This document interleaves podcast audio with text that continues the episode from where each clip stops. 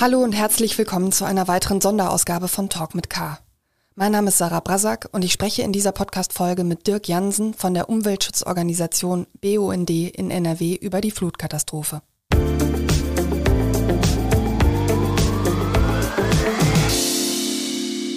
Herr Jansen, schön, dass Sie Zeit haben für ein kleines Gespräch. Guten Tag. Wir haben in NRW jetzt drei Hitzesommer hintereinander gehabt, jetzt eine wirklich dramatische Flutkatastrophe. Meine Frage an Sie als Experten, werden solche Extremereignisse jetzt zur Regel? Wir müssen das leider befürchten, denn äh, diese Extremwetterereignisse sind äh, wirklich eine Folge äh, des totalen Versagens in der Klimaschutzpolitik. Der Klimawandel äh, läuft auf vollen Touren äh, und durch die Erhöhung der globalen Temperatur, auch in Nordrhein-Westfalen, auch in Deutschland, haben wir natürlich viel mehr Energie in, der Atmosphäre. Äh, die Atmosphäre kann viel mehr Wasser aufnehmen und dann haben solche Schwankungen zwischen Dürre, äh, Starkregenereignissen, Starkwindereignissen. Äh, ich fürchte, solche äh, Extremwetterereignisse werden eher die Regel werden, als die Ausnahme bleiben. Die Bundesumweltministerin sagte am Donnerstag als Reaktion auf die Katastrophe, der Klimawandel ist jetzt auch in Deutschland angekommen. Das klingt etwas anders, als Sie das jetzt gerade schildern. Naja, der Klimawandel läuft ja schon äh, seit langem. Äh, von daher, wir haben in Nordrhein-Westfalen schon eine durchschnittliche Temperaturerhöhung von äh, 1,6 Grad Celsius. Äh, das Pariser Klimaabkommen sagt, äh, weltweit betrachtet sind 1,5 Grad die Grenze, die wir anstreben sollen, weil sonst die Folgen äh, nicht mehr beherrschbar werden. Also von daher, äh, wir sind schon mittendrin äh, und das ist sicherlich keine neue Erkenntnis. Man muss ganz klar konstatieren, dass die Politik sowohl auf Landesebene als auch auf Bundesebene in Sachen Klimaschutz ihre Hausaufgaben nicht gemacht hat. Ja, ich würde so weit gehen, sie hat eklatant versagt. Äh, und sie ist auch keineswegs vorbereitet darauf, äh, dass wir Anpassungsmaßnahmen für die Klimafolgen treffen. Äh, das sehen wir ja jetzt in den Kommunen, wir sehen es der, überall im Lande. Die Klimafolgenanpassung ist noch nicht auf der Agenda der Politik angekommen und die Kommunen und die betroffenen Bürgerinnen und Bürger müssen das, ja, entschuldigen Sie das Wort, ausbaden. Bevor wir über die Klimaanpassung sprechen und was Sie damit konkret meinen, würde ich gerne nochmal auf das Ereignis selbst zu sprechen kommen. So eine Niederschlagsmenge hat es in der Form ja so, zumindest hier in der Region, noch nie gegeben. Das war die einhellige Aussage diverser Experten. Äh, entsprechend war auch wirklich niemand in der Form darauf vorbereitet. Vielleicht können Sie nochmal erklären, wie so etwas rein klimatechnisch überhaupt passieren kann. Also es ist so, äh, dass wir klimawandelbedingt eine globale Änderung auch der atmosphärischen äh, Windsysteme haben. Der Jetstream, also in den oberen Luftschichten, äh, ja, flacht ab, wird schwächer und das begünstigt, dass bestimmte Wetterlagen ja stabil über viele Tage hinweg oder sogar Wochen hinweg sind. Wir haben in Osteuropa ein stabiles Hochdruckgebiet und wir haben hier bei über uns ein Tiefdruckgebiet, was einfach wegen der fehlenden Zirkulation nicht nach Osten wandern konnte. Es blieb also stationär und hat sich quasi immer gegen den Uhrzeigersinn im Kreis gedreht. Und das hat dazu geführt, dass hier natürlich gigantische Regenmengen runtergekommen sind. Und wir sind natürlich topografisch, orografisch nicht sehr begünstigt, äh, denn auf dem platten Land wäre das vielleicht halb so schlimm gewesen. Aber gerade in den Mittelgebirgsregionen äh, mit äh, steilen Hängen, mit engen Tälern, äh, die obendrein auch noch stark bebaut sind, äh, führt das dann natürlich zu solchen katastrophalen Folgen. Also alle Meteorologen und Klimaprognosen deuten darauf hin, dass solche Extremwetterlagen tatsächlich sowohl in der Häufigkeit als auch in der Intensität zunehmen. Das heißt, sie werden kräftiger und stärker. Äh, und äh, manche Menschen sprechen ja schon von einem tausendjährigen Ereignis. Also ich fürchte, äh, das wird zukünftig häufiger leider vorkommen. Und dagegen müssen wir uns wappnen. Jetzt haben wir Stand Freitagvormittag, also sehr viele Tote schon zu beklagen und es steht zu befürchten, dass es noch mehr werden. Wir haben tausende Menschen, die noch als vermisst gelten, muss man sagen, wo nicht klar ist, ob die nur nicht erreichbar sind oder ob die tatsächlich irgendwo eingeschlossen oder möglicherweise ertrunken sind. Welche Bilder haben Sie vor allem entsetzt? Also ich finde äh, die Gesamtsituation äh, sehr erschreckend. Es ist wirklich, äh, so wird Klimawandel und die Folgen äh, dieses Klimawandels werden so greifbar. Das sind ja Bilder, äh, die kennen wir sonst nur äh, ja aus, aus dem Weltspiegel, äh, aus den Tagesthemen, aus anderen äh, Regionen dieser Welt. Äh, die sind jetzt bei uns vor der Haustür passiert. Äh, und äh, das schockiert zum einen. Ähm, es macht mich aber äh, nicht nur betroffen und äh, ich fühle mit den, mit den Opfern. Äh, es macht mich auch wütend, äh, weil es war alles absehbar. Ne? Äh, wer wollte, konnte sowas schon seit äh, mindestens äh, ja, Anfang der Nullerjahre in den Berichten äh, des Weltklimarates lesen. Die Klimaforscher haben ja sowas geradezu prognostiziert. Und spätestens das hätte eigentlich der Weckruf sein müssen, um Vorsorge zu treffen, um massiv Tempo zu machen beim Klimaschutz und vor allen Dingen die Klimafolgenanpassung voranzutreiben. Denn eins ist auch klar, das zeigen ja auch die aktuellen Studien der OECD, äh, vorbeugender Klimaschutz äh, muss, ist wesentlich preiswerter zu haben, als hinterher mit den Folgen klarzukommen. Wir sehen es ja jetzt, das werden gigantische Verluste für die betroffenen Menschen sein, aber auch gigantische äh, Versicherungsleistungen notwendig sein und staatliche Finanzierungen, äh, um wieder halbwegs normales Leben gewährleisten zu können. Das heißt, vorsorgender Klimaschutz und Klimafolgen anpassen als Vorsorgemaßnahme ist alle Male preiswerter, äh, als letztendlich die Folgen dann bewältigen zu müssen. Sie werfen ja dem Land NRW massiv vor, in den vergangenen Jahren nicht genug getan zu haben, um derart dramatische Bilder, wie wir sie jetzt sehen, zu verhindern. Vielleicht können Sie noch mal konkret aufzählen, wo Sie die Versäumnisse vor allen Dingen sehen. Also wenn ich auf der Metaebene anfange, äh, muss ich leider konstatieren, dass die Landesregierung in puncto Klimaschutz eklatant versagt hat. Äh, Armin Laschet versucht ja sich gerade äh, als den obersten Klimaschützer darzustellen. Äh, gleichzeitig äh, hält er am unverantwortlichen Abbau und der Verstromung der Braunkohle, dem Klimakiller Nummer eins fest, will dafür sogar noch sechs weitere Dörfer im Tagebau Garzweiler zerstören und damit die Klimakrise weiter anheizen. Im Umkehrschluss macht er aber auch nichts, äh, um die erneuerbaren Energien voranzubringen. Äh, die Regierung Laschet hat den Ausbau der Windenergienutzung in Nordrhein-Westfalen blockiert durch entsprechende Änderungen des Landesentwicklungsplans und anderer Rahmenbedingungen. Sie hat gerade erst die Chance verpasst, bei der Novelle der Landesbauordnung zum Beispiel eine solare Baupflicht für Photovoltaikanlagen auf Dächern einzuführen. Mit anderen Worten, sie äh, versagt auch eklatant äh, bei dem Ausbau der erneuerbaren Energien. Sie hat jetzt zwar die Regierung Laschet ein, als erstes Bundesland ein Klimaanpassungsgesetz auf den Weg gebracht. Das ist aber viel zu unverbindlich und im gleichen Atemzug hat die gleiche Regierung über Änderungen des Landesentwicklungsplans sämtliche Flächensparziele aufgegeben.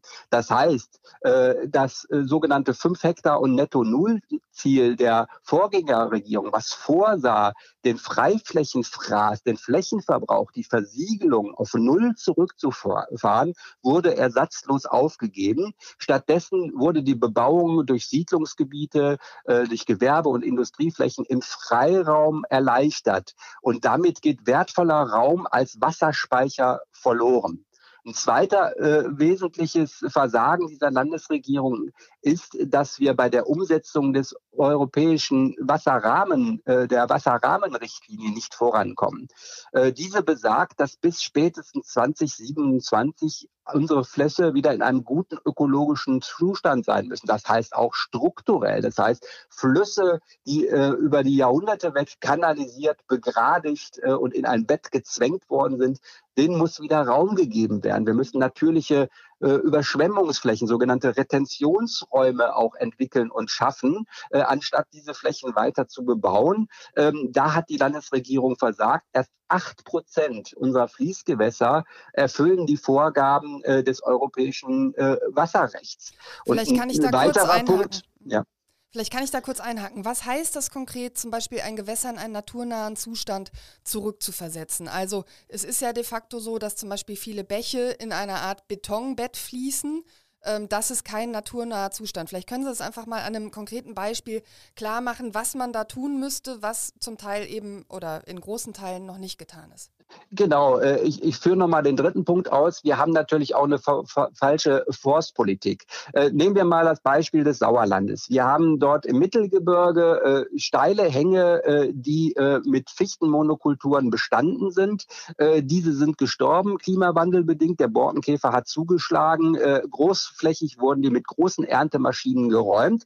Und diese Flächen können schon gar nicht mehr als Wasserspeicher dienen. Wenn das, der Starkregen auf solche Flächen trifft, dann rauscht er runter zu Tal, nimmt im Zweifel noch Sediment, Oberboden, Geröll und Steine mit. Und er trifft dann im Zweifel auch auf kanalisierte, enge Gewässer, die das äh, Wasser nicht zwischenspeichern, die den Abfluss nicht äh, verlangsamen, sondern die quasi dann die ganzen Wassermassen Stantepede bergab führen. Äh, und wenn dort Siedlungen sind, äh, dann hat das solche katastrophalen Auswirkungen. Das heißt, wenn wir den Freiraum wieder als Wasserspeicher entwickeln, rückentwickeln, äh, naturnäher gestalten und den Flüssen mehr Raum geben, um zu meandern, äh, um auch Auenflächen wieder zu haben, in die Hochwasserspitzen dann eindringen können, ohne Schaden anzurichten, um die Abflussgeschwindigkeit und die Pegel äh, zu senken, äh, dann können solche katastrophalen Folgen zumindest gemindert werden. Es ist natürlich klar,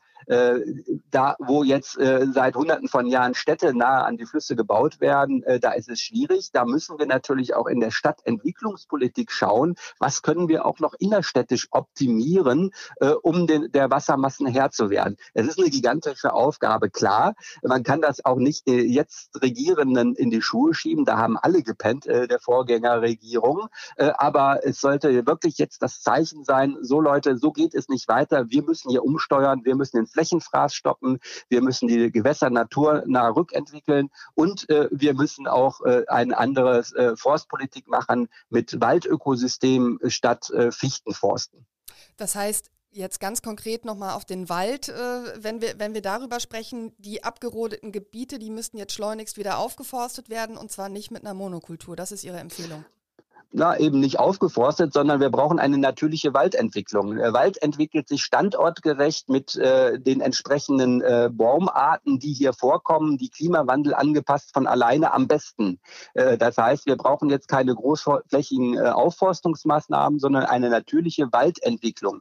Was wir vor allen Dingen gar nicht brauchen, ist, dass jetzt äh, diese Fichtenecker ersetzt werden durch Douglasienäcker oder Küstentannenäcker. Damit äh, provozieren wir die gleichen katastrophalen äh, Schäden äh, ja für die Zukunft. Das heißt, wir brauchen eine naturnahe Waldentwicklung. Wald muss Wald als Waldökosystem verstanden werden äh, und nicht als äh, Nutzplantage. Da brauchen wir ein Umsteuern. Da muss auch die entsprechende Förderkulisse der Fördergelder in ökologische ökologische Maßnahmen gelenkt werden, äh, an, anstatt in solche agrar- oder forstindustrielle Entwicklungsmaßnahmen. Äh, da sind Land und Bund äh, heftig gefordert.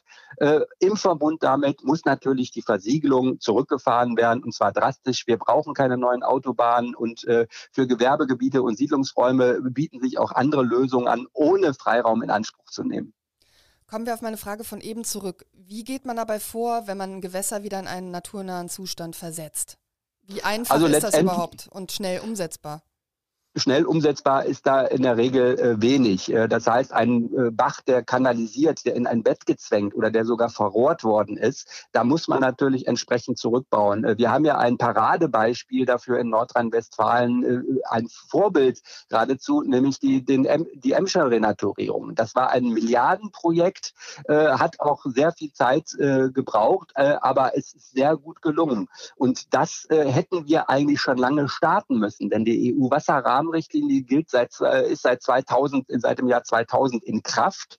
Bis 2015 hätten die Maßnahmen eigentlich schon umgesetzt werden müssen. Jetzt hat man verlängert auf 2027. Und was hat äh, das Land Nordrhein-Westfalen gemacht? So gut wie nichts, was auch daran liegt, äh, dass im gleichen Atemzuge auch die Umweltverwaltung geschwächt worden sind. Das heißt, die Menschen, die bei den Bezirksregierungen, bei den Kreisverwaltungen, auch in den Kommunen dafür zuständig sind, diese Maßnahmen der EU-Wasser Hochwasserrahmenrichtlinie umzusetzen zur Renaturierung der Gewässer, die sind gar nicht da. Das heißt, man hat gar nicht das, das äh, notwendige Personal dafür.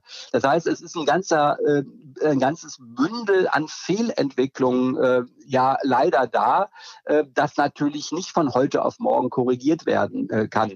Also insofern fürchte ich, ähm, dass wir zwar, wenn wir jetzt schnell umschwenken, solche Extremwetterereignisse in ihren Folgen abmindern können. Aber wir können diese Folgen nicht verhindern.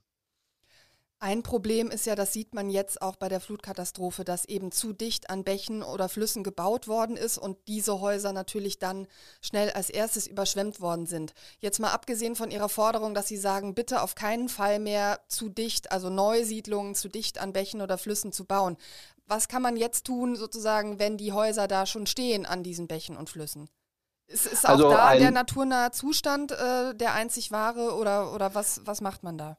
Also wenn die Perspektive ist, äh, dass äh, solche extreme Hochwasserereignisse äh, häufiger auftreten, dann sind perspektivisch all die Gebäude gefährdet, die in den letzten Jahren, Jahrzehnten in den Auenbereich gesetzt worden sind. Man wird vielleicht bei großen Flüssen wie dem Rhein oder an der Ruhr, da kann man mit Deichen vielleicht entgegenwirken. Ne? Aber bei den ganzen kleinen Fließgewässern geht das nicht.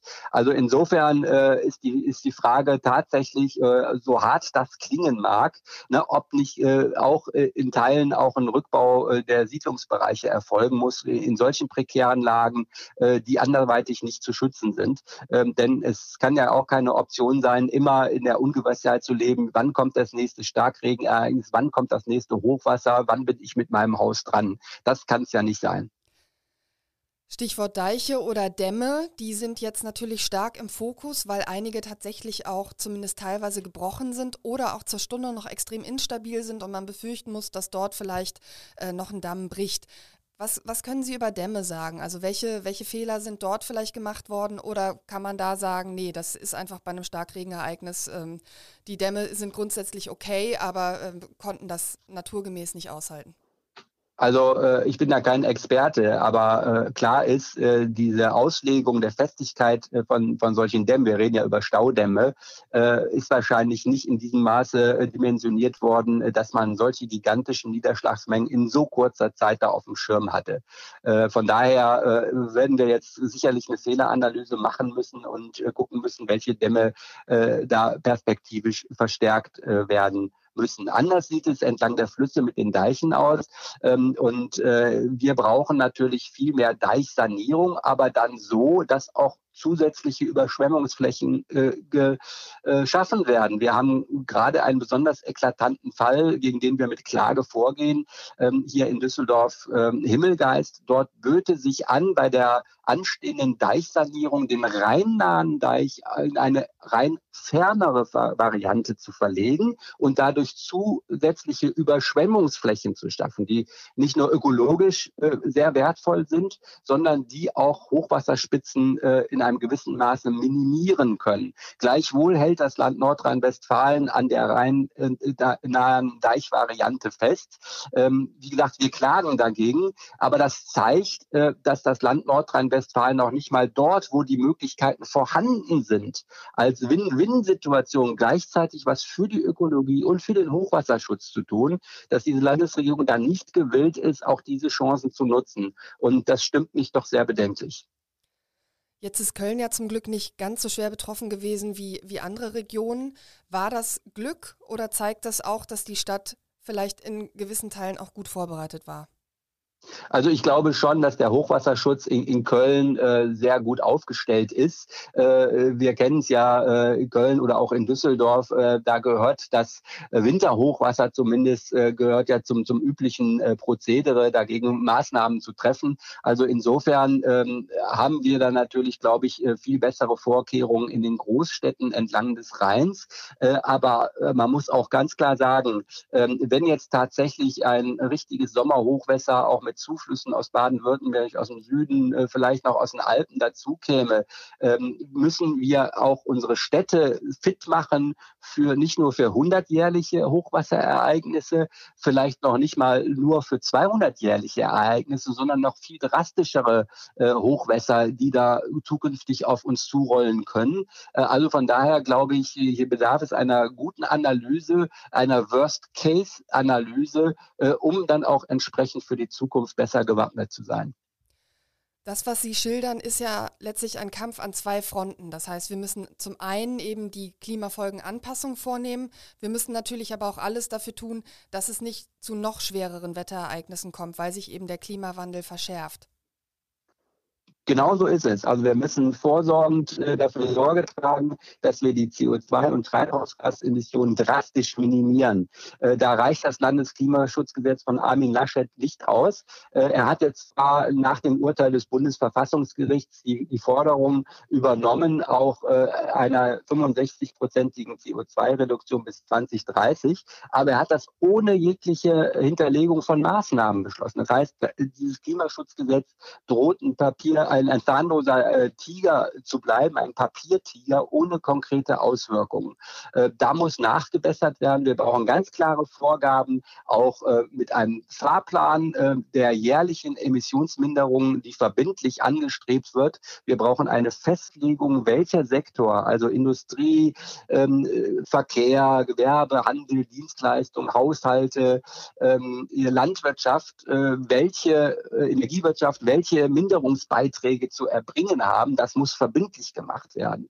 Und daneben brauchen wir ein Klimaanpassungsgesetz, was auch äh, die Kommunen vor allen Dingen in die Lage versetzt, äh, Klimaanpassungsmaßnahmen auch zu finanzieren. Man kann nicht nur äh, nette Worte in ein Gesetz schreiben, ohne dann äh, die Umsetzung auch zu garantieren. Äh, das heißt, die äh, Maßnahmen, die in einem Klimaanpassungsgesetz schon richtig identifiziert worden sind, müssen über die Landes- und die Regionalplanung bis in die Flächennutzungsplanung vor Ort umgesetzt werden. Und es muss Geld für die Kommunen da zur Verfügung gestellt werden, dass jede Kommune auch ein eigenes Klimaanpassungskonzept aufstellen und die Maßnahmen ergreifen kann. Wie zuversichtlich sind Sie denn, dass das jetzt nach dieser Katastrophe tatsächlich so ernst genommen wird, dass da große Schritte gemacht werden. Also wir hatten ja zum Beispiel auch das Elbhochwasser mit zum Glück nicht ganz so dramatischen und vor allen Dingen tödlichen äh, Folgen. Ähm, vielleicht kann man das aber so ein bisschen auch als, als ähm, Muster dafür nehmen, ähm, wie viel sich danach getan hat. Also ich muss sagen, ich bin schon reichlich desillusioniert. Äh, wenn solche Ereignisse äh, eintreten, dann äh, ja, äußern die PolitikerInnen ihre Betroffenheit, wandern im Zweifel mit Gummistiefeln durchs Katastrophengebiet. ich habe aber den Eindruck, dass daraus dann nicht die notwendigen Konsequenzen ergriffen werden. Vielleicht ist das jetzt anders. uns steht eine Bundestagswahl ja, bevor und dort haben die Wählerinnen und Wähler die Möglichkeit, echten Klimaschutz zu wählen oder ein weiter so wie bisher. Ähm, ich glaube, ähm, dass das vielleicht dem einen oder anderen noch die Augen geöffnet äh, haben mag. Aber grundsätzlich äh, bin ich äh, sehr frustriert darüber, dass äh, weniger den Worten äh, der Wissenschaft Glauben geschenkt wird, weniger den Prognosen, sondern äh, dass Politiker ihre Klientel bedienen, im Zweifel auch wirtschaftliche Interessen vor das Allgemeinwohl stellen. Und das muss endlich aufhören. Nach der Bewältigung der Corona-Krise muss die Klimakrise angepackt werden, und zwar konsequent, genauso wie die Krise der Artenvielfalt. Das sind alles Sachen, die uns existenziell bedrohen drohen. Weltweit, aber auch hier in Nordrhein-Westfalen.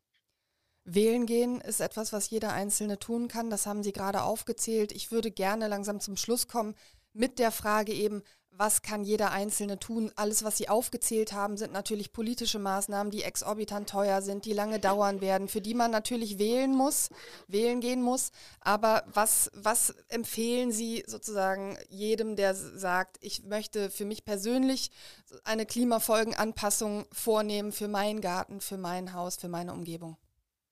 Klar, wir müssen natürlich vorrangig die strukturellen Defizite beseitigen, aber jeder Mann, jeder Frau kann auch da selber einen kleinen Beitrag in, im eigenen Einflussbereich leisten. Äh, A, schon dadurch, dass man klimafreundlicher lebt, äh, ne, dass man, äh, wo immer möglich, auf ein Auto verzichtet oder auf E-Mobilität umsteigt, äh, dass man äh, ja äh, weniger Fleisch isst, sich ökologisch ernährt, äh, dass man den Garten nach Möglichkeit entsiegelt, anstatt Schottergärten sich vor die Haustür zu setzen, dort auch ein, ein Blumenbeet äh, äh, ja mit Staudenbepflanzung auch als Wasserspeicher und als Hort der Artenvielfalt etabliert. Das sind so kleine Maßnahmen, die jedermann ergreifen kann. Fassadenbegrünung, Dachbegrünung äh, als äh, zusätzlicher Wasserspeicher, die Photovoltaikanlage oben aufs Dach, eine Wärmepumpe äh, in den Keller. So kann jeder äh, ja seinen eigenen CO2-Footprint, seinen, seinen Fußabdruck minimieren. Ähm, aber nochmal wichtiger ist natürlich auch, äh, die entsprechenden Strukturen zu ändern. Und da ist die Politik gefordert, da sind die Landes- und Bundesregierungen gefordert. Vielleicht nochmal konkret auf die Folge laufenden Keller. Denn das war ja jetzt ein großes Problem. Was kann man da tun? Also wenn ich das äh, mit meinem eigenen Keller mir anschaue, da kann ich letztendlich gar nichts machen, äh, außer äh, auskoffern äh, und neu isolieren. Es kam letztendlich auch durch die Kanalisation rein. Die Rückschlagventile haben nicht gehalten, weil der Wasserdruck zu hoch war. Äh, ich weiß nicht, ob man da technisch nachrüsten kann. Äh, ich werde das für mich selber jetzt auch noch mal prüfen müssen, welche Möglichkeiten ich da überhaupt noch habe im alten Baubestand, in dem ich wohne. Da ist das nur bedingt möglich. Ähm, und äh, es ist ja auch bekanntermaßen versicherungstechnisch äh, eine schwierige Sache, äh, solche Schäden, Elementarschäden äh, versichert zu bekommen. Ähm, also von daher kann man nur dann äh, an die zukünftigen Generationen äh, appellieren, äh, nicht die gleichen Fehler mal zu machen. Herr Jansen, vielen Dank für das Gespräch. Gerne.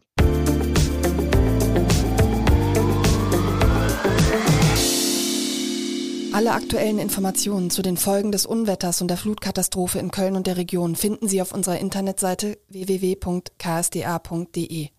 Weitere Folgen meines Podcasts Talk mit K finden Sie unter ksda.de slash podcast oder indem Sie Kölner Stadtanzeiger bei einer Podcast-Plattform Ihres Vertrauens eingeben.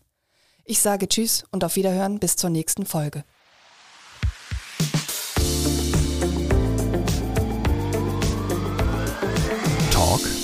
Mit K.